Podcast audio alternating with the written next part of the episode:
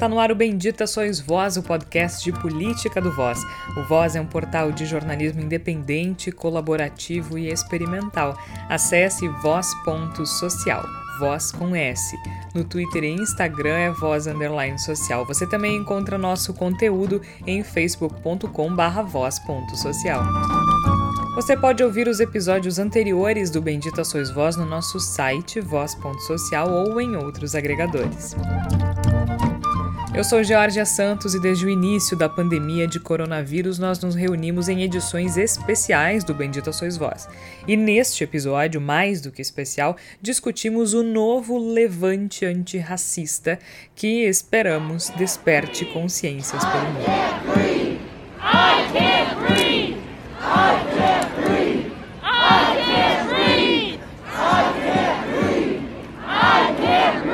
Floyd disse que não conseguia respirar enquanto era asfixiado por um policial branco em Minneapolis, nos Estados Unidos. O assassinato de mais um homem negro pela polícia despertou alguns dos maiores protestos que os norte-americanos viram nos últimos tempos. E o levante chegou até aqui. Resistimos! Nenhuma vida importa! Nenhuma vida importa! Até que as vidas negras importem! Os brasileiros saíram às ruas, sim, em meio a uma pandemia, porque precisam gritar que o racismo é inadmissível. Saíram às ruas porque aqui também jovens negros são mortos, são mortos pela polícia.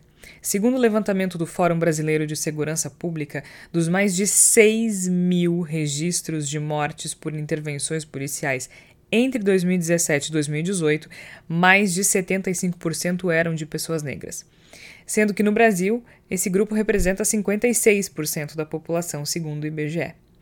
Mas essa é só uma faceta do racismo no Brasil, afinal, como diz a autora e filósofa Djamila Ribeiro no livro Pequeno Manual Antirracista, o que está em questão não é um posicionamento individual, mas um problema não, estrutural. Não há lugar para raciocínios ou para pensamentos sobre o racismo que não estejam dispostos a ir além de atos individuais, de questões comportamentais. Talvez as mobilizações por aqui não tenham tido nas ruas o mesmo porte das manifestações dos Estados Unidos, mas trouxeram a luta antirracista para o centro do debate.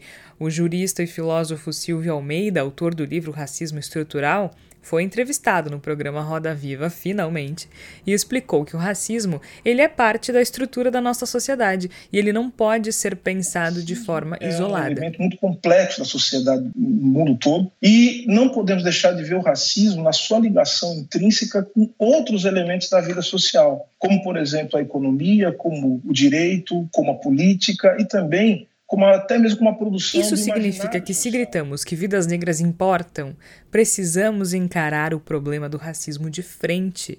Entender que, como diz o professor Silvio Almeida, o racismo não necessita de intenção para se manifestar. E entender que, principalmente, o silêncio hum, nos torna ética e politicamente responsáveis pela manutenção do racismo. E por isso, a gente vai falar sim sobre racismo, sobre as nuances do racismo no Brasil e sobre, é claro, a luta antirracista. Aqui comigo está o nosso colega Irã Albino e ainda vamos ouvir o jornalista e pesquisador Wagner Machado, que vai falar sobre como o negro é retratado ou não, né? Ou é invisibilizado na televisão brasileira, seja no entretenimento ou no jornalismo, e ainda na academia. Mas antes de mais nada, a gente vai ouvir uma das falas do jurista e filósofo Silvio Almeida, que circulou muito por aí nas redes sociais com razão, que foi convidado do programa Roda Viva no dia 22 de junho, em que ele explica por que a gente precisa entender o racismo como um problema estrutural e, claro, extremamente complexo, que está conectado com uma série de outros fatores da nossa vida em sociedade. Nós vimos que o que está acontecendo hoje no mundo eu quero me valer aqui das palavras do grande intelectual é, estadunidense, Cornel West, quando ele analisava é, esse estado do mundo, os protestos, ele dizia o seguinte: o mundo se encontra numa tempestade perfeita, ou seja, todos os elementos que podiam dar errado, eles deram errado. E alguns se somaram a coisas que vinham dando errado há muito tempo, que é o racismo.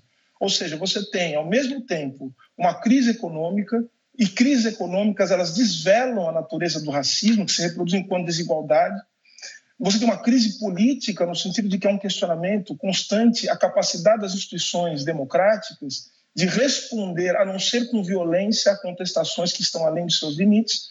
Nós temos também é, o momento do mundo em que nós vivemos uma pandemia é, é, a maior em 100 anos, ou seja, o mundo está desolado, inclusive do ponto de vista do, do ponto de vista mental, as pessoas estão profundamente afetadas, há um medo profundo em relação ao que será o futuro, e nós temos nos Estados Unidos e no Brasil lideranças que é, seja até mesmo pela sua história política, não tem qualquer capacidade de estabelecer diálogo no momento em que o mundo precisava de diálogo.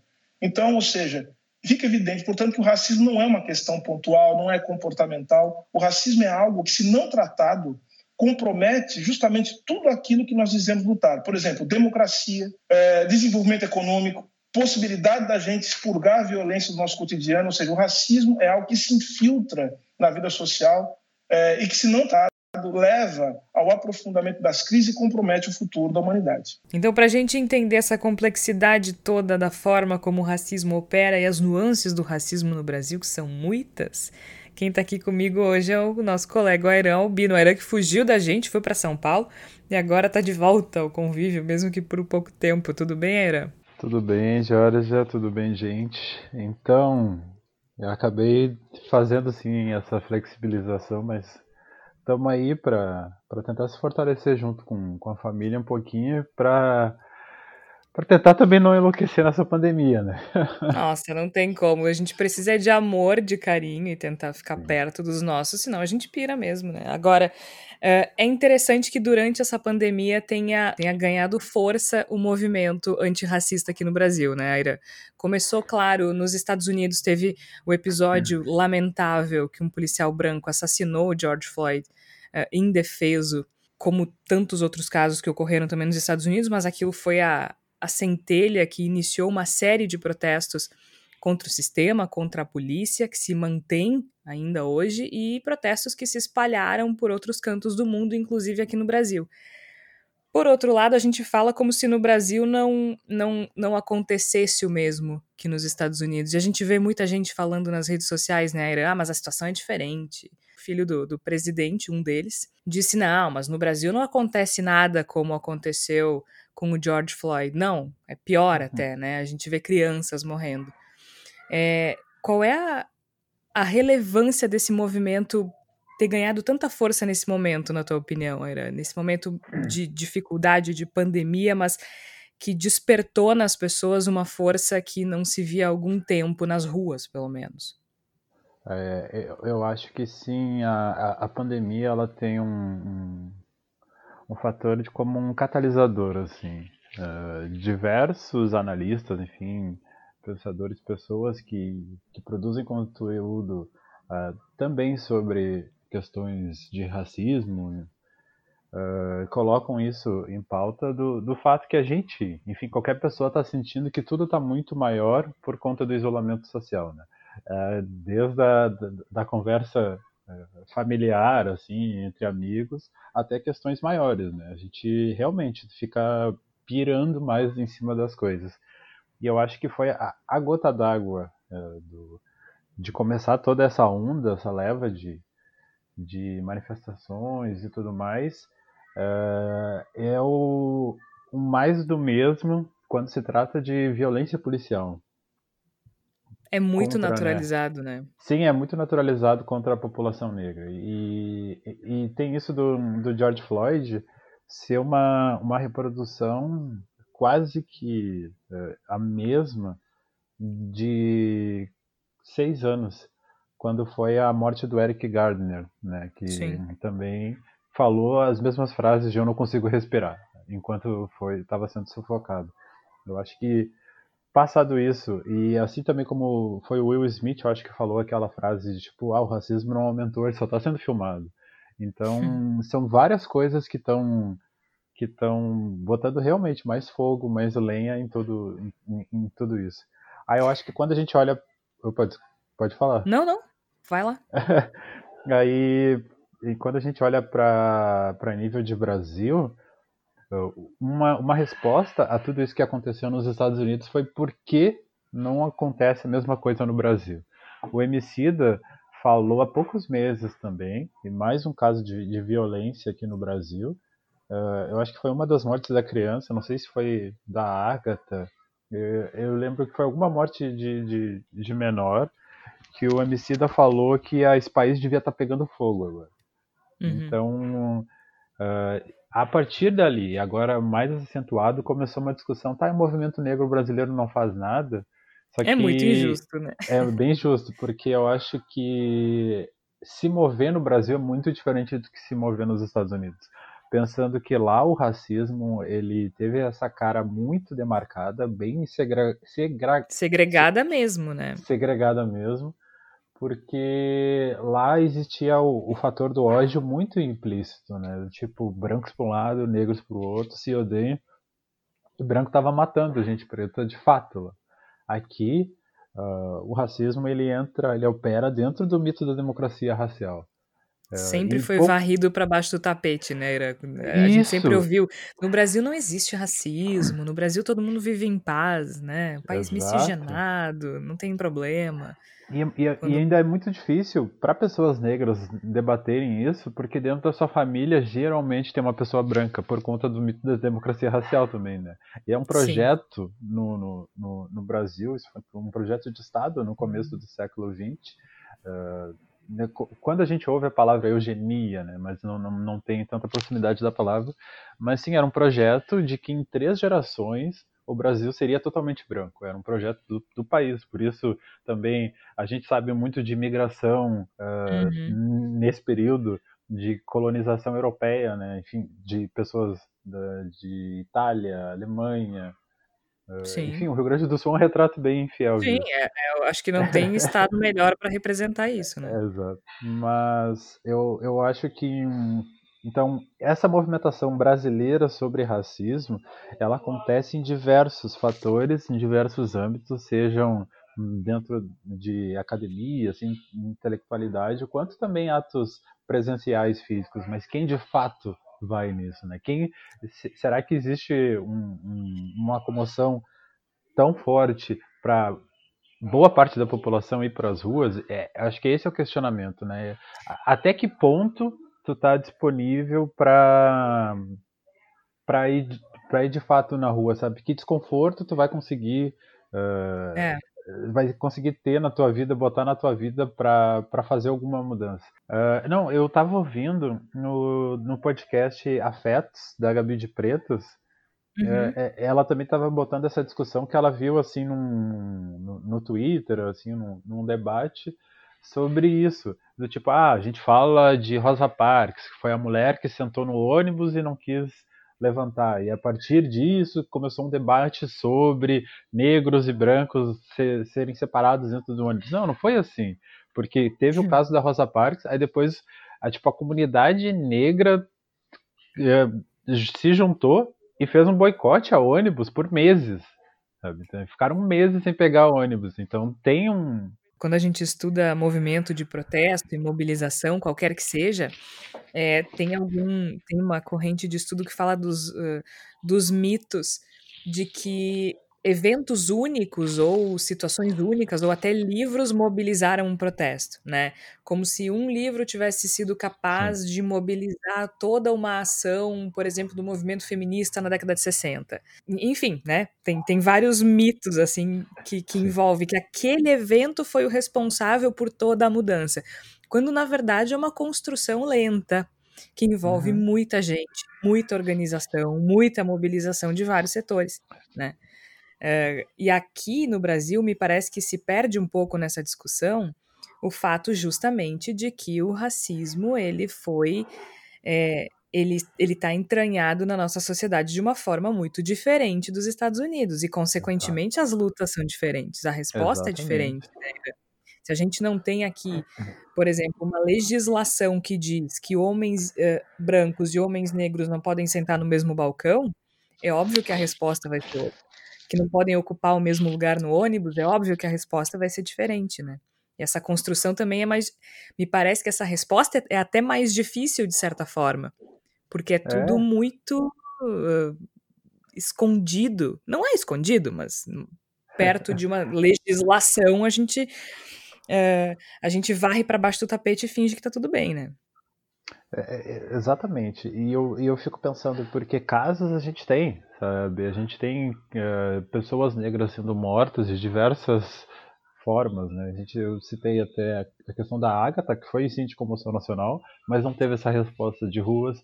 A gente teve bem recentemente a morte do menino Miguel em Pernambuco, que também foi uma morte bizarra, Nossa. que ali tem muito resquício de como foi a operação do racismo no Brasil, porque tem aquela, entre aspas, saudade de escravização, porque foi em cima de, um, de, um, de um vínculo de empregada doméstica, né, de trabalho doméstico.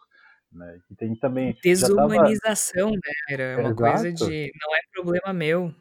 É, exato. Eu acho que até pouco antes teve uh, alguma centelha de, de, de, conversa sobre uh, a questão do trabalho doméstico e a pandemia. Se eu não me engano, foi no Pará, que, na, que a, uma prefeitura também obrigou e disse que era trabalho essencial ter empregadas domésticas, né, uh, trabalhando normalmente. Esse seria um exemplo para existir uma comoção de mobilização. Agora vem acontecendo, e sim, a gente está tá, tá debatendo quem está indo para a rua, por que está indo para a rua, fazendo também uma, uma relação com, com a pandemia, porque aí eu, a Irã, uh, claro que sim, outras pessoas também já falaram sobre isso, inclusive o Emicida, e eu uhum. faço coro a, a, questão do tipo, será que agora é a hora mais né? certa, né? mais segura? Será que esse também é o momento de ir para a rua? Eu acho que a gente pode sim, tem, tem essa, é, é, essa escolha né, de como agir em relação a, a, a, isso tudo. Só que eu acho que tem outras formas. Eu, eu, eu vejo, sim, que, enfim, quem está optando por ficar em casa pode ajudar quem está indo na rua, dando algum suporte em relação a informações. Uh, eu, eu, vejo uma, uma, mobilização muito forte e bacana uhum. também de assessoria jurídica para a galera que está tá indo na rua. Então, eu, é eu acho que é que tem, também tem, tem outras formas, né? E eu acho que também fica mais evidente a pluralidade da comunidade negra em relação a como reagir ao racismo. Porque também o pessoal fica sempre achando que ah, todo é um mundo bloco vai homogêneo. Forma, que é um bloco, né? Agora, tu acha que esse é um movimento que, que fica? Uh, porque me parece que, se a gente pensar nos últimos anos, era, sei lá, 5, 10 anos, uh, me parece o, o movimento mais bem sucedido é, em atingir camadas diversas da sociedade. A gente vê esse reflexo em protestos na rua, como tu disse, mas a gente também vê isso, esse, essa mobilização refletida nas redes sociais, a gente vê essa mobilização refletida até no jornalismo que vamos combinar é extremamente branco no Brasil, né? Sim. E a gente viu essa, pelo menos no caso da Globo News, né? O debate ao racismo e aí só tinha gente branca para debater. Fizeram a meia culpa e colocaram um painel de profissionais negros que tinham sim uh, uh, lugar de fala, mas mais do que isso, né? Porque não é só não é só não é só uma questão de lugar de fala, mas é uma questão de só um pouquinho. A gente está aqui trabalhando, por que não? Agora, tu acha que esse é um movimento que fica? Como é que tu percebe isso, assim, assistindo essas mobilizações em diversas camadas da sociedade? Tu acha que fica ou vai ser muito fácil, principalmente para as pessoas brancas, pularem para a próxima luta? É, é, eu acho que fica pelo menos a reflexão, porque falando por quem já acompanha uh, diversas mobilizações de grupos negros, isso é uma crescente porque hum. o, o, espaço que está sendo conquistado, né, eu digo conquistado Não se porque, assim, retira, assim, né? É, eu acho que isso está sendo imposto, tipo, é, de, de, de, um passo de cada vez, né, degrau por degrau, porque é, é, é uma crescente quando eu falo que em 1978 surgiu um movimento negro unificado, um, né, um, enfim, um grupo da sociedade civil que se fortaleceu, se uniu, viu que o coletivo tinha um poder, enfim, sobre a ação individual e começou a pensar um feriado de 20 de novembro, né? E isso vem sendo pautado para anos 80, anos 90, quando, de fato, o, conseguem eleger um senador negro, Abdias do Nascimento, que leva isso à frente. Então, eu, eu acho que é uma crescente, assim como cotas, que também é um outro processo, que começa por grupos da sociedade civil negros, e, e, agora a gente começa a ver pessoas brancas uh, também reagindo a, a, a essa é, questão. Me parece É, um é, diferencial dessa vez é que mais é, pessoas brancas estão se envolvendo e não se escondendo, que é o que é o padrão, assim, de essa luta não é minha, né? é, então eu acho que fica muito. ah, beleza que tu acha isso, mas até que ponto tu sustenta esse teu pensamento, É. né? O que que é, é, de novo aquela pergunta, o que que, que desconforto tu tá de fato pensando e disposto a fazer em relação a, ao racismo aqui no Brasil? Porque depois também daquele movimento de rede social que foi o Blackout Tuesday, né, de postar a Uhum. tela preta, o pessoal que tem ah, um número de seguidores também liberando os, as- os seus perfis para botar, enfim, um debate sobre raça, ah, isso é um primeiro movimento. Mas ah, sustentar esse posicionamento e de fato tentar entender, eu acho que é- essa é a reflexão que o, que o momento está provocando, né? Então, Eu, até que eu ponto tu, tu, tu tá disposto a. É, me parece que muita gente ficava, logo que começaram os protestos nos Estados Unidos, muita gente cobrou do movimento negro brasileiro, né? Poxa vida, vocês não vão pra rua, vocês não vão fazer igual, né? Voltando para aquilo que a gente falou no começo, de, de comparar uma coisa que não é comparável porque o sistema de opressão é outro, né? Então a resposta vai ser outra. Mas se uma coisa eh, inspirou, me parece, foi justamente a participação dos brancos nos Estados Unidos que se expuseram na linha de frente. A gente Exato. viu várias, várias eh, situações em que se formou um cordão de isolamento formado por pessoas brancas, eh, protegendo as pessoas que estavam atrás, num, ato sim, protegendo de forma simbólica, obviamente, né? Um recado muito claro para a polícia, que não costuma ah, agir com pessoas brancas como age com pessoas negras. Me parece que aqui no Brasil isso ainda é, isso ainda engatinha, né? Eh, e eu acho que essa é a primeira vez que, que eu vejo de forma tão clara as pessoas brancas eh, se engajando um pouquinho mais nessa luta, ainda que falte bastante, ou eu estou enganada? Não, não, acho que não tá não, porque isso gera uma, uma outra discussão que é sobre o racismo, né? O racismo ele é um problema só dos negros? Não, né, gente? Uh, um racismo ele foi feito, foi pensado por pessoas brancas, né? Que é depreciar essa imagem do negro, enfim, colocar em situação de vulnerabilidade, marginalização, criminalização, enfim. Então, essa população tem que se mover, essa população tem que se comover com essa situa situação toda e tomar partido, enfim, uh, agir de fato. Eu acho que movimentos como esse são um começo. Então, eu, o que vai acontecer? Eu estou enxergando assim, a pressão, né, esse cutucar, uh, instigar o debate vai continuar sendo um papel do, dos grupos do movimento, dos movimentos negros brasileiros que enfim, eles já fazem isso e vão seguir fazendo. Então, a resposta de pessoas brancas engajadas que vai ser sim o diferencial, né? Como a gente tem, tem apontado. Porque. Claro que lembrando que não trata de ser salvador, não, né? Claro. Porque às vezes tem umas pessoas que confundem com isso. E é muito também. fácil. Não né? é o caso. É, muito fácil. É, ao, ao, ao, mesmo passo do que o feministo, né? dentro da, da luta né? das mulheres. Então. Tipo isso. É, é exatamente esse é o meu diferencial, porque eu ia falar que as, as mortes estão acontecendo. É, ontem mesmo, em São Paulo, na Zona Sul, teve mais um caso de violência policial contra um jovem negro.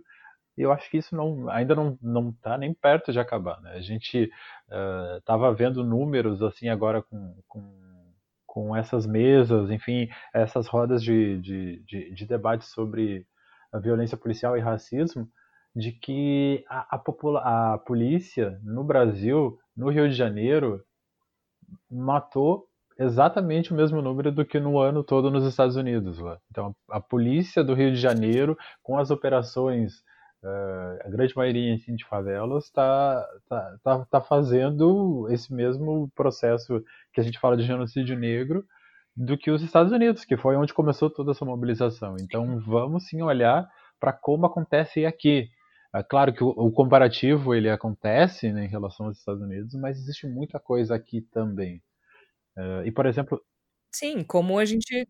Como disse, se, se o filho do presidente Jair Bolsonaro, Eduardo Bolsonaro, disse que no Brasil não acontece, uh, não só acontece, como acontece pior, né? A gente vê crianças morrendo dentro de casa, né? Uh, é, é, um processo muito torpe, muito cruel. E os números estão aí para mostrar, muito embora uh, a gente vê tanto números com relação ao encarceramento, prisões, prisões de, de pessoas que ainda não foram condenadas, uma série de questões que, que os números saltam aos olhos que realmente tem a, a população negra como alvo, né, Aira? Claro que aí vai ter sempre uma Ana Paula do vôlei da vida para distorcer número e fingir que não é racista, mas aí acho que a luta de verdade também tá aí, né?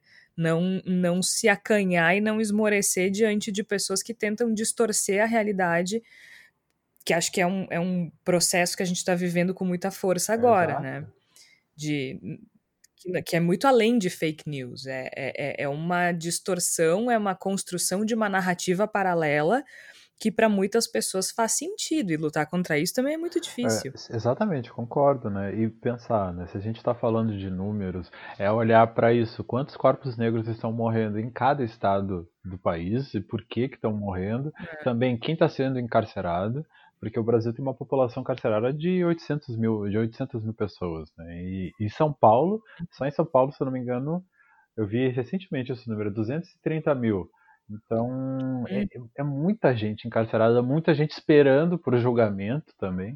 Uh, se criou também todo um debate por conta de pandemias, de que já que tem tanta gente esperando por julgamento, ainda por crimes leves, assim, de tipo assaltos, não, não, não teve enfim, homicídios envolvidos, que sim, essa, essa galera não deveria estar tá na prisão, sabe, por conta disso. Não deveria estar tá presa, Então, claro. vamos olhar para esses números aqui do Brasil, né? E também vamos olhar para quem está noticiando isso. Ah, então, isso é, é muito importante a gente olhar para quem está noticiando isso mesmo. Por isso a gente vai conversar agora com o Wagner Machado da Silva, que pesquisa a presença do negro no jornalismo, no entretenimento e na academia também, porque afinal de contas é onde, onde começa tudo, né? O Wagner, que é jornalista, pesquisador, e o que mais, Wagner? A lista é grande, né? É, ainda bem. Eu sou jornalista, sou professor de letras, me formei há pouco. Tenho curso técnico em administração, técnico em publicidade, construção civil. Sou mestre em comunicação e doutorando em comunicação também. E militante da causa negra, mas daqui a pouco eu comento mais sobre isso, Jorge. Obrigado pelo convite. Imagina, eu que agradeço pela tua participação. É muito bom conversar contigo, especialmente sobre isso. É, o Wagner, nós somos colegas de faculdade, né? Então, Uh, nos conhecemos há bastante tempo. Quanto foi da nossa formatura já, Wagner? 10 anos? Uma década. Gente do céu. A gente começa a entregar a idade quando começa a dizer que se formou há 10 anos, né? Não, mas Verdade. então, Wagner, tua pesquisa do mestrado, uh, ela é muito interessante porque trata justamente da invisibilidade do negro na televisão, né? E como ela resulta, consequentemente, na desvalorização da imagem dos negros na TV. Fala pra gente um pouco sobre essa pesquisa que tu focaste na questão do Mr. Brown, né, da Globo. Exatamente. Primeiro dizer que me alegra muito falar sobre esse tema, sobre negritude de forma geral, porque faz parte da minha história, fala das pessoas que vieram antes e vão vir depois, né, que abriram caminho para que eu pudesse justamente estar aqui falando sobre temas que não são tão caros e eu falei da minha formação, e é, eu acho muito legal frisar, né, porque eu sou fruto da escola pública, ensino fundamental, educação básica, toda escola pública, esses cursos técnicos que eu falei, também público, mestrado com bolsa, faculdade com bolsa, doutorado com bolsa. Eu acredito muito na, no potencial das políticas públicas, né, que valorizam e dão uma ascensão maior para nós negros. E no mestrado, assim como na graduação, eu falei sobre o negro, especificamente na televisão. Programa Micebral e estimula a reconstrução do imaginário social do negro no Brasil eu queria refletir sobre como o negro é representado, estereotipado e até engessado na televisão, porque a maioria do Brasil assiste mais televisão. E no veículo mais influente, o negro é retratado, ainda é retratado, permanece né, de forma pejorativa, de modo especial na teledramaturgia da Rede Globo, que é a emissora com maior audiência hegemônica no Brasil, né? Geralmente, se for pensar, para e pensa, é anexado ao samba, ao jogador de futebol, morador uhum. de favela, aquele que atua no núcleo violento, né? Tem que ter criminalidade para ter um negro ou que ocupa, ocupa cargos de porteiro, motorista, sei lá, secretários, empregadas domésticas, muito raramente se associa o negro a um papel de destaque ou como protagonista, com exceção do Mr. Brown. Mas antes de chegar no Mr. Brown, eu fiz levantamento para dar subsídio para minha dissertação, sobretudo na Globo. Né? Eu pesquisei de 2011 a 2017 todas as novelas das 5 da tarde, que é a Malhação, das 6, das 7, das 9. Uh, foram 62 novelas, só tiveram oito protagonistas negros. E nesse repeti Lázaro Ramos, duas vezes Thaís Araújo, uma vez Camila Pitanga. Imagina, o Brasil, miscigenado como é, maior, maioria da população é negra, não se vê na televisão. Pode dizer, ah, não assista Globo, não assista o que for. Tu não assiste, mas as pessoas assistem e pautam. Não, não, não, tem, não tem como dissociar isso do dia a dia das pessoas. Exatamente. Então, eu sou super novelheiro. Eu comecei a perceber isso há muito tempo, só que eu não tinha, não tinha essa consciência com, porque era gurizão, não percebia, achava que era normal. E foi na faculdade, lá, quando eu fazia jornalismo, que eu me percebi negro, que eu digo isso, porque tu começa a refletir uhum. mais. Oh, mas para aí, onde, onde na sala de aula? Só tinha eu mais dois na Famecos de, de negros na manhã. Na noite também tinha mais dois. Me percebi que faltava eu me sentir inteiro na faculdade, na, no universo, porque então, até então, eu estudava em escola pública. E aí a maioria é negra, no, lá em Guaíba, onde eu morava, né?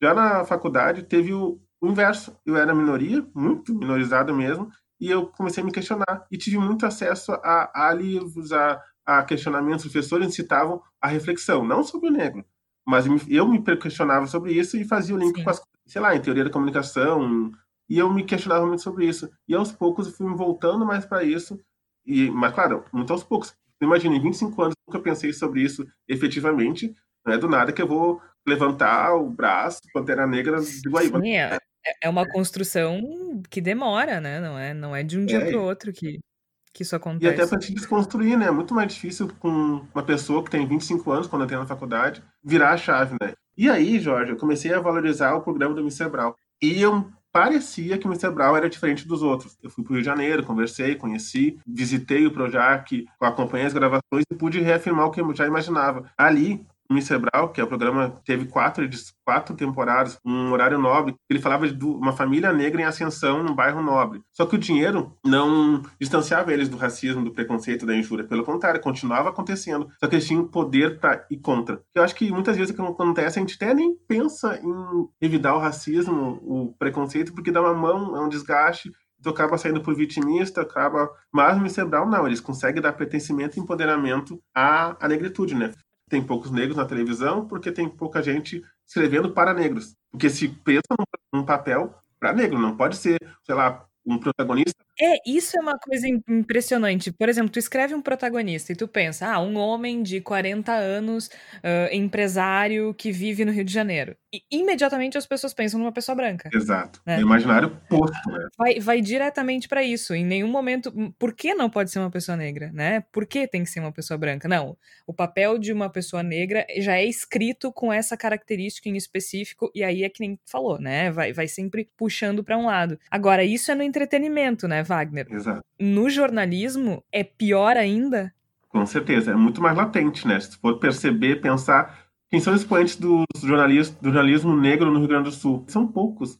E aí eu me refugio no Muniz Sodré, que ele fala que o negro está para a TV como o vampiro para o espelho. Ele se olha, não se reconhece, não se vê. Porque a imagem do negro não vende, porque é associada a coisas pejorativas, negativas, desvalorizadas. É, é um ciclo vicioso, né? Isso não termina nunca. Exatamente. Então não vai querer contratar quem não vende. A não ser que seja para falar sobre periferia. Isso é muito cruel, é, né? eu não condeno quem o faça, mas é muito limitador de falar só sobre o assunto, sendo que está capacitado para muitas outras coisas. Mas aí a tua cor não pode ser associada. Tu não pode falar, eu sou jornalista numa televisão X. Eu não vou poder cobrir política porque sou negro. Tenho que falar só sobre periferia porque me a é. cor da minha pele. Não, sabe? Tá errado isso. Só que tentar reverter essa chave demora. Tanto demora que a gente viu como foi com a Maju, né? Quando, quando foi apresentar, fazer parte da equipe do Jornal Nacional e apresentando o Jornal Nacional. Bom, tu escreveu sobre isso, tu pode falar melhor do que eu, né? Exatamente. Fiz um artigo sobre por que demorou 50 anos para ter uma apresentadora, ainda que substituta, no Jornal Nacional, que é o jornal de maior audiência do Brasil, né? A resposta é muito simples, embora ninguém queira nomear, né? É racismo. É, é por essas razões. O Heraldo começou em 2001 e sofreu muitos preconceitos. O William Vac chamou negro, sujo, sabe? E porque o lugar dele não poderia ser no Jornal Nacional. Não podia ser alguém expoente estar tá lá, né? E a Maju, como tu falou, né, ela conseguiu entrar nessa escala lá do Jornal Nacional. E quando entrou, primeiro dia que ela foi, tinha uma pressão tão grande, né, que começaram a criticar. E tu lembra de uma situação que começaram a contar os erros que ela teve no ar? E mesmo depois, agora, quando ela assumiu uh, o jornal hoje, né? Também foi a mesma coisa. Quantos erros ela cometeu no dia, mas eu, eu, eu me lembro, inclusive, de pensar, eu não me lembro de alguém contar os erros do William Bonner. Exatamente. É, e esse é um peso que nós negros sentimos recorrentemente, né? A gente tem que estar provando sempre duplamente. Tem que se reafirmar todo dia. E isso dá um cansaço, Jorge, porque tu não pode ter nenhum deslize, como todos os outros têm. E não é vitimismo, é fato, sabe? Quem vivencia esses fatores percebe que tem uma cobrança muito maior por quem é negro. Eu acho que é isso que as pessoas no Brasil às vezes não entendem, porque muito se discutiu sobre a forma como se combate o racismo no Brasil em comparação com os Estados Unidos, ignorando que a história dos dois países é completamente diferente, né? A uhum. história do racismo nesses dois países é muito diferente. Lá sempre, além de ter tido uh, uma segregação oficial, aqui sempre foi muito varrido para baixo do tapete, né? Com aquela história de que não, no Brasil não tem racismo, povo miscigenado, né? É só alegria, não, não tem preconceito. E isso essa historinha de que aqui não tem racismo se perpetuou por muitos anos. E isso é muito danoso, porque aí o racismo ele fica entranhado em tudo e as pessoas não se reconhecem racistas. Exato. É aquela coisa assim, o, racismo existe, mas ninguém é racista, é, né? Não fecha a conta, não né? Fecha, não fecha a conta. O racismo nos Estados Unidos ele é muito mais visível e me parece mais fácil ou menos difícil ser combatido, né? Combatido. Porque aqui no Brasil, como tu disse, ele é escamotear, escondido, ninguém é racista, mas tu vê. Aliás, que crime tu conhece? Alguém tem sido condenado por racismo no Brasil? Eu não conheço, né? pesquisei. Sempre ele é menorizado, né, para injúria, para preconceito e resulta em cestas básicas. E aí, Jorge, quando tu percebe, tu tu combate de uma forma mais efetiva. Aqui no Brasil, quando a pessoa diz que não tem, tu disfarça, diz que não existe, sabe? É piada, é brincadeira. Só que é tão agressivo quanto, né? Nossa. É, e aí tu proporciona.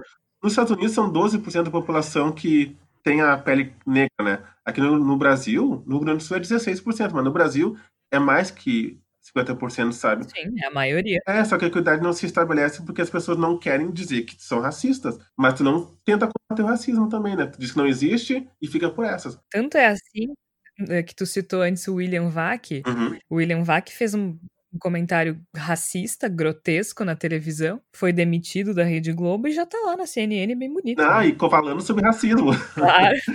Vamos discutir racismo. Ele é a pessoa mais capacitada para falar, né? E foi aí que aconteceu essa toda reviravolta na CNN, primeiramente, né, com o William Vac falando sobre racismo, lá do caso de Minneapolis. Sério que não tem mais ninguém para falar sobre racismo, tem que ser alguém que deveria ter sido condenado por racismo, que é um crime, para falar sobre racismo. E aí a Rede Globo fez uma bancada de brancos falando sobre racismo. Gente, falta pensadores negros no Brasil? Não faltam, eles existem. E mesmo no quadro da Globo, né? Tanto que ficou bem claro depois que eles assumiram o erro e refizeram o debate sobre o racismo com jornalistas e especialistas e pesquisadores negros, né? Sim, então. A maioria do quadro da Globo. O que, que faltou? Pensar. Aliás, isso que eu queria falar, eh, eh, voltando uma, uma casinha, né? Que nós falamos dos Estados Unidos. Eu gosto muito de olhar séries televisão. Só que lá, de certa forma, é muito mais perceptível os negros serem protagonistas. Eu gosto muito da Viola Davis. É uma negra em posição de destaque, sabe? Só que lá se pensa o negro como um, um produto, sim, mas como uma pessoa. Tanto é que quando eu fiz o, o a dissertação do Mr. Brown, uma necessidade que a, o Lázaro Ramos aí tiveram é de pegar pessoas que pensassem no negro como um, uma pessoa. Tem que pensar na iluminação, tem que pensar no que vai ser dito, sabe? Aqui não. Não tem como eu filmar a Georgia branca e depois filmar o Wagner e ter, ter a mesma iluminação. Somos. A, a, nossa pele é diferente. Isso ficou claro agora com a coisa da Thelma, né? Do BBB. Exatamente. Que a Thelma ganhou, fizeram as fotos na semana seguinte, não souberam tratar a, a, pele dela da forma que merecia, né? Uhum, exatamente. Aliás, tem outro fator do Big Brother que eu também olho quando falaram da maquiagem da Thelma, que era cor de barro. Como cor de barro? É a cor dela. Quem é que. Tu, por exemplo, não usa maquiagem quando tu deita no travesseiro, não suja o travesseiro com a tua maquiagem? Muito. É a cor da tua pele. Foi o caso dela. A cor da pele dela é escura, vai sujar escuro. E aí, eu, eu sou meio de ir costurando e lembrando das coisas, né? Ótimo. No Globo Repórter, dia 6, foi reprisada a Globo News, que era específico, né? Com o Heraldo Pereira, com a Zileide, com a Maju, com a Aline e com a Aline Ribeiro, que eram jornalistas negros falando sobre as suas vivências. Porque eu acho que é muito mais louvável colocar pessoas que têm essa vivência. Eu acredito que sim, eu acredito no lugar de fala, mas não estou dizendo que tu não possa falar sobre racismo, mas tu tem que dar voz para quem vivencia isso cotidianamente. Tem mais bagagem para isso, né? Qual foi a representação desse momento, Wagner? De, de, de ver. Porque eu vi muita gente emocionada nas redes sociais com, com essa representatividade. E não só na Globo News de colocar esse debate, mas de estar de, de tá na Rede Globo também, né? Porque a gente sabe que o alcance é muito maior. Qual é a representatividade desse momento? Tem um valor inestimável, sim. Porque quando é que tu viu uma bancada, uma tela cheia de negros num horário nobre, numa emissora tão potente quanto a Globo. Não, não teve esse momento na minha existência de 36 anos de vida, sabe? tem um valor que tu pensa, opa, eu posso estar lá. Tem um valor tão inestimável que a gente percebe que dá para mudar. Demora muito, mas dá para mudar sim. Mas aí tem que ter vontade política, vontade da emissora, vontade do próprio editor de texto, editor de imagem, para querer fazer que isso aconteça todo dia, ou quando for possível. E mais que isso, um, discurso que a Maju usou, não precisa chamar só o negro para falar sobre racismo, sabe? Uhum. A gente uhum. tem muitas outras. Não dá para limitar só no Vimo Negro vou falar com os negros. Não, sabe? Tu pode falar sobre política, esporte, natação, pode falar sobre o PIB. Tem pessoas qualificadas. E é nesse sentido, Jorge, que eu estou tentando estudar a participação do negro na academia. E essa é a tua pesquisa do doutorado agora, né, Wagner? Que é, é, é, é, é analisar também a invisibilidade, mas em vez de da televisão, na academia. É, exatamente. Estou falando sobre a cor do conhecimento. Eu quero focar na comunicação, que é meu nicho, né? Eu quero perceber quantos negros se formaram de 2015 a 2020, que é o período no doutorado especificamente em comunicação, que é a PUC, Unicinos, o FSM e URGS, que são uhum. somente quatro que têm doutorado em comunicação no Rio Grande do Sul. E aí eu quero pegar esse período pós-cota, que é onde eu me incluo, né? Que são pessoas que tiveram acesso à educação, eu quero ver se elas conseguiram ascender. Tá, mas quantos programas de pós-graduação têm cotas? Na PUC, nas públicas, por exemplo, que é onde tem que ter especificamente, né? Somente agora a Fabico tem. 2020, ela começou, 2019 para 2020 ela teve primeiras cotas. Nossa. E a minha pesquisa é justamente perceber quantos são e quantos, aí tem um tripé, né? Quantos voltaram para dar aula. E nesse primeiro momento, Jorge, eu consegui verificar em cinco anos, tem 293 doutorandos de todas as etnias no Rio Grande do Sul, esses quatro lugares. PUC, Unicinos, FSM. Só que desses 293, apenas 13 são negros. 4,43% de negros no doutorado. E tu não pode nem usar a justificativa, por exemplo, de que o Rio Grande do Sul tem maioria branca, porque o percentual de negros no Rio Grande do Sul é maior que isso, né? Exatamente, é, é 16%, então... O caminho é longo, né, Wagner? Eu acho que é muito importante que se faça pesquisas eh, como as que tu está fazendo, porque as pessoas Sim. precisam ser confrontadas com dados para enxergar essa realidade, porque senão a gente vai ficar nesse ciclo vicioso para sempre, né? E aí inventando mil desculpas para justificar o injustificável, porque é isso, não tem justificativa. E eu espero que finalmente a gente consiga não, não deixar escapar, não deixar essa pauta fugir. Exato. E acho que isso depende também dos brancos, porque às vezes a gente se encolhe, né? A gente se esconde atrás do lugar de fala como se isso não fosse nossa responsabilidade. Só que o lugar de fala é uma coisa. Exato. A gente não pode se omitir, porque afinal de contas, racismo é coisa de branco, eu costumo dizer, né? Racismo é coisa de branco. Vou roubar a tua frase, gostei. Não tem. Mas não é? É, com certeza. Se não fosse por branco, não tinha racismo. E aí? Aí a gente vai se furtar de falar do assunto? Não, vou ter que twittar isso. Seria muito cômodo.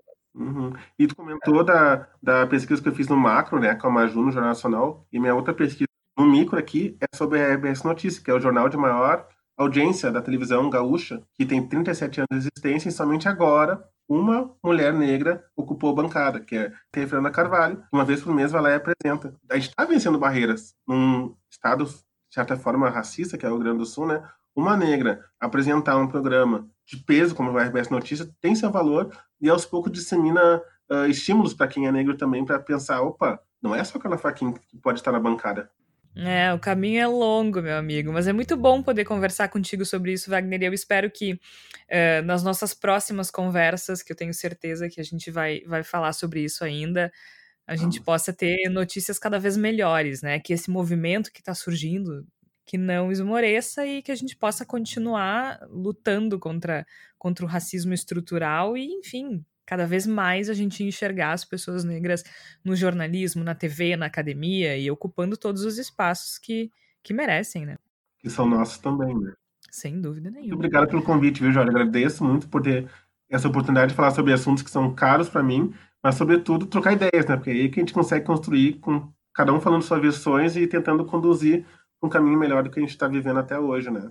Muito obrigada novamente então ao Wagner Machado da Silva, ele que é jornalista e pesquisador e trouxe números sobre o quanto o negro é invisibilizado na TV, seja no entretenimento no jornalismo e na academia. Aira, tu é jornalista também, a gente frequentou os mesmos ambientes, né? Tanto na faculdade ou, ou nas redações.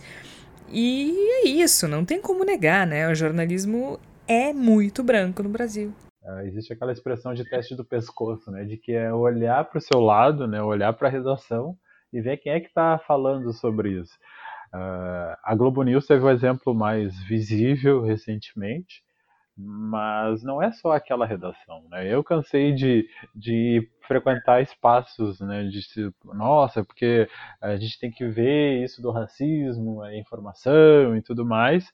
Mas quantas pessoas negras estavam ali, sabe? Eu falo desde universidade, desde de, de, de, de, emprego, desde redação, assim, de tudo. Bom, aqui no Rio Grande do Sul, mesmo se a gente usar a justificativa de que a população negra é minoria no estado, ainda assim o número de pessoas que a gente vê na universidade ou nas, nas redações é, é um percentual menor do que o percentual de pessoas negras Exato. no estado. O Wagner foi meu colega na Famecos e tu foste meu aluno na Famecos.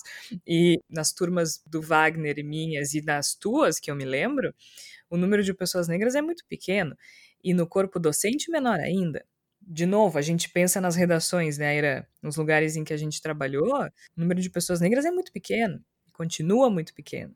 E qual é a justificativa é. para isso? Não tem profissional?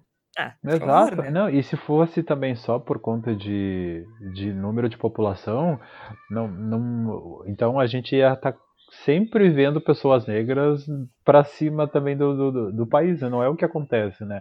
Rio de Janeiro tem uma população negra muito forte, na Bahia, né, a gente fala, né, pô, 80% da população. O Jornal Nacional tinha que ser pelo menos Exato. um, né? Pelo menos. É. Mas está longe tá ainda. Tá bem longe. Agora, eu acho que essa discussão, ela serve, nem que seja por imposição, né, Era? É, para fazer com que as pessoas reflitam sobre isso e, e pensem nos espaços que precisam ser ocupados. Eu vejo um movimento positivo no jornalismo, por exemplo, é, que é a criação de uma lista de fontes uh, de especialistas que falem não só de racismo, né? Que falem sobre qualquer assunto. Isso acho que é uma iniciativa interessante, é um começo interessante para que o jornalismo também faça meia-culpa e, e, e, reflita sobre a forma como está tratando dessas questões. Porque é, é óbvio que se a gente mantiver as redações brancas, os temas relacionados à população negra vão ter menos importância e menos peso e serão tratados com, uh, com uma importância menor com o passar do tempo, uhum. né? Sim. Isso também da, da fonte, agora eu estava pensando, uh, tu falou que isso não é, uma, não é uma coisa nova também. Isso é uma pauta do movimento negro brasileiro há anos, né? E essas fontes, elas, essa, essa lista de fontes, ela já existe.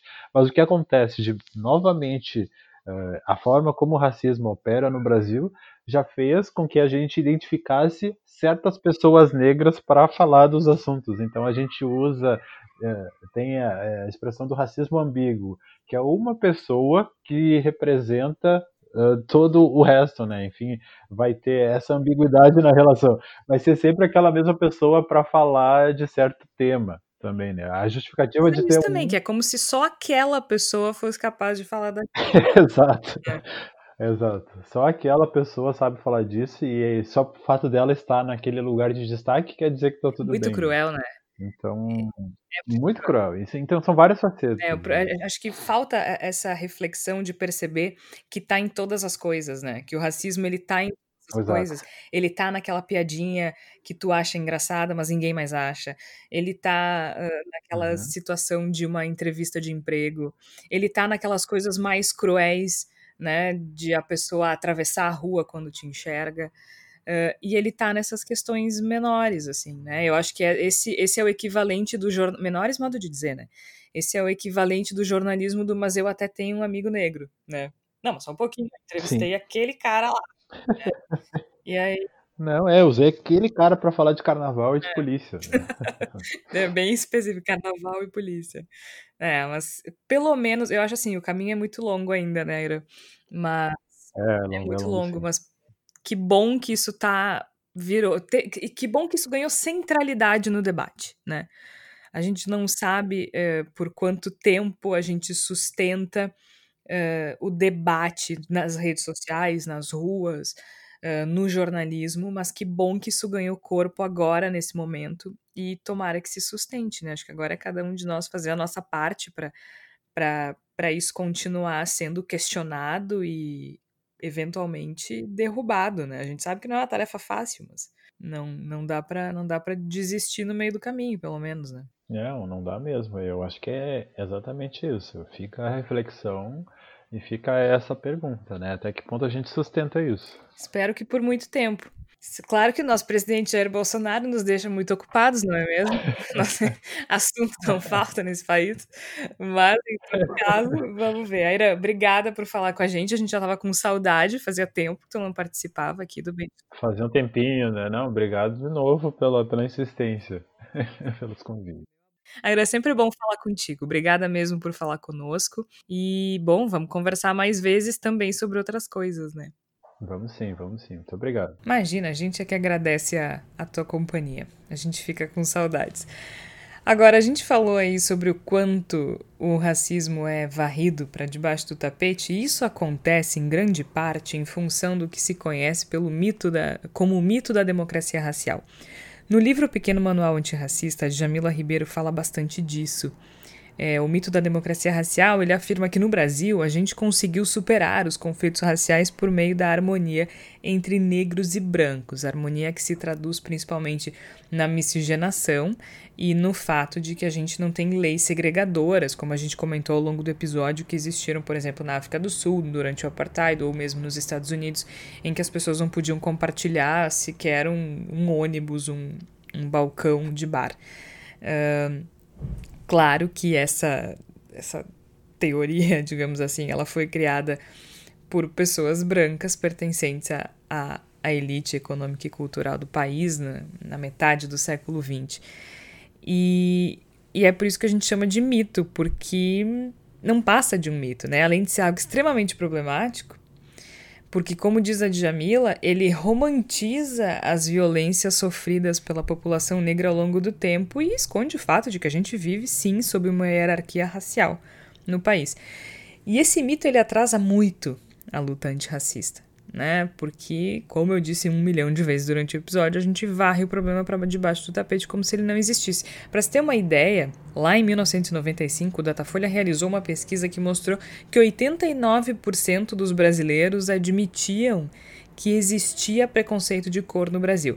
Só que 90% se identificavam como não racistas. É, então, como a gente falou com o, com o Wagner, essa conta ela não fecha, né? Se existe racismo, mas não existe racista, então a gente precisa superar esse mito da democracia racial e a gente precisa falar em racismo porque ele existe, porque ele é cruel e ele atinge homens e mulheres no país inteiro e se ele existe é porque é responsabilidade dos brancos também, né? E a gente precisa entrar nessa luta. Agora, uh, com o intuito de quebrar com esse mito, tem uma iniciativa bem interessante aqui no Rio Grande do Sul que começou agora no último mês, a Rádio FM Cultura, emissora pública do estado, ela criou uma campanha que mostra como o racismo afeta as pessoas de múltiplas formas. Então são depoimentos de homens e mulheres de diversos lugares e são músicos, jornalistas, professores, comerciantes, atrizes que mostram como o racismo está de fato na estrutura da nossa sociedade. A gente vai escutar um desses depoimentos, um dos spots da campanha da FM Cultura. FM Cultura. Plural e democrática. Diga não ao racismo. Carmen Lima, atriz e contadora de histórias. Sou mulher, solteira, atriz e tenho 50 anos. Só aqui eu já reúno condições suficientes para enfrentar todos os dias machismo, discriminação, preconceito e somando ao fato de eu ser negra, é um racismo potencializado. Quem não se enquadra nessas descrições realmente não sabe o que é estar na minha pele. Eu não quero apoio, porque eu aprendi a ser meu próprio alicerce. Eu quero é respeito. Povo guerreiro, bate tambor, comemora a liberdade, mas a igualdade não chegou. Essa luta é de todos nós. Povo guerreiro, bate tambor, comemora a liberdade, mas a igualdade não chegou. Esse é um dos spots que circulam pela programação da FM Cultura e ele é extremamente tocante, né? E, e, e, problematiza uma questão muito importante também, que é a discussão do racismo entrelaçada com outras discussões como gênero, né? E essa campanha da FM Cultura, ela traz nomes conhecidos e desconhecidos também, isso também é, é importante, né? Os músicos como Da Gama, Valéria Custódio, jornalistas como Silvio Benfica, Fernanda Bastos, o Renato Dornelles e professores como o Rafael Santos. Então, é muito interessante a gente observar de que forma isso opera na nossa sociedade. Mas chegou a hora da palavra da salvação e eu chamo a nossa colega Flávia Cunha. Flávia, o que, que tu trouxe pra gente hoje? Fiquei por aqui pensando de que forma a literatura pode contribuir para a gente ser antirracista. Eu acho que, em primeiro lugar, eu posso destacar o quanto a leitura de textos literários por si só já nos torna mais empáticos. E a empatia, apesar de ser uma palavra já meio desgastada de tanto uso, é um item que também falta no mundo atual. Então, leiam. Mas é importante dizer Leiam textos de autoria negra para entender, por exemplo, o quão estrutural o racismo é em países como os Estados Unidos e o Brasil. Como dica de leitura, eu sugiro que vocês busquem lá no portal Voz o texto Vidas Negras Importam, da coluna Voos Literários, em que eu fiz um resgate de contribuições de três mulheres negras que escreveram a respeito de leituras que elas consideram importantes para a vida de cada uma. A cantora, compositora e instrumentista Valéria Custódio destacou o livro A Cor Púrpura, um clássico literário. A Denise Cruz, radialista e jornalista, lembrou de uma biografia da apresentadora Oprah, que impactou muito como ela se sente como mulher negra. E a Camila Toledo, cantora e jornalista, escolheu o livro A Vida Imortal de Henrietta Lakes e ressaltou a objetificação dos corpos negros. Nesse texto, eu também dou algumas orientações para quem é branco e quer se engajar na luta antirracista. Fora o que está nesse texto, eu recomendo que vocês procurem os livros da Djamila Ribeiro e da Angela Davis duas pensadoras muito importantes dentro desse assunto tão relevante para todos. Nós aqui do Voz estamos engajados nessa luta. Racistas não passarão. Aqui é que não passam mesmo. Claro que, como diz de novo a Djamila Ribeiro, que a Flávia citou bem aí, é muito complicado a gente dizer que não é racista, né? Porque, como se trata de um problema estrutural e não da nossa intencionalidade, a gente acaba contribuindo para que diversos mecanismos opressores continuem em operação. Por isso que a minha uh, contribuição nessa palavra da salvação vai ser o que eu já falei várias vezes durante esse episódio. O livro da Djamila Ribeiro, Pequeno Manual Antirracista. Ele é um livro relativamente novo, ele é de 2019. Eu estou folhando ele aqui, então se vocês escutarem o farfalhar das páginas. Ele é um livro pequeno, é, é daqueles livros que a gente lê super rápido. Ele é um livro de bolso, com cento e poucas páginas. Ele é muito interessante porque ele oferece um, um guia para a gente pensar sobre o racismo e sobre a luta antirracista e como agir. Para quem efetivamente está interessado em contribuir com a luta antirracista, eu acho que ele é, eu diria que ele é essencial. Porque ela fala aqui, eu vou citar os títulos dos, dos, dos capítulos, porque eles acabam funcionando como um roteiro. Então, de que forma a gente consegue é, sustentar uma luta antirracista? Informe-se sobre o racismo, enxergue a negritude, reconheça os privilégios da branquitude, perceba o racismo internalizado em você, apoie políticas educacionais afirmativas, transforme seu ambiente de trabalho, leia autores negros, Questione a cultura que você consome, conheça seus desejos e afetos, combata a violência racial. E, por fim, sejamos todos antirracistas. Então, ele é um guia muito interessante para a gente pensar, como disse o professor Silvio, do racismo como algo mais complexo, para a gente começar esse entendimento e essa noção de que o racismo ele é um sistema de opressão que nega direitos a uma população inteira. Se a gente quer efetivamente fazer parte da luta antirracista, a gente precisa agir para isso, né? O silêncio ele compactua com essa violência. E é muito interessante algo que a Djamila fala na página 21, que é com isso que eu quero encerrar o episódio de hoje, é porque ela diz o seguinte, que a gente deve aprender com a história do feminismo negro, que nos ensina a importância de nomear as opressões, já que não podemos combater o que não tem nome. Então, na página 21, ela diz: reconhecer o racismo é a melhor forma de combatê-lo. Não tenha medo das palavras branco, negro, racismo e racista. Dizer que determinada atitude foi racista é apenas uma forma de caracterizá-la e definir seu sentido e suas implicações. A palavra não pode ser um tabu, pois o racismo está em nós e nas pessoas que amamos. Mais grave é não reconhecer e não combater a opressão. E sim, é difícil, mas a gente não pode ficar calado quando o tio faz uma piada racista no churrasco. A gente não pode encarar com naturalidade as violências de todo dia. E como diz a Djamila, chegamos assim à seguinte pergunta: o que de fato cada um de nós tem feito e pode fazer pela luta antirracista. E esse autoquestionamento, é, fazer essas perguntas, né, entender qual é o nosso lugar e, e de que forma a gente contribui ou não para isso, é a primeira medida para não reproduzir esse tipo de violência que privilegia uns e oprime outros. Então, a minha sugestão para a palavra da salvação é essa: o pequeno manual antirracista da Jamila Ribeiro, que sirva como um guia para a gente fazer parte dessa mudança. Então é isso. A gente contribui quebrando esse silêncio, falando sobre a necessidade da luta antirracista e do que todos nós podemos fazer para combater isso. E é isso, a gente vai ficando por aqui. A gente volta na próxima semana com mais Bendita Sois Vós. Até lá!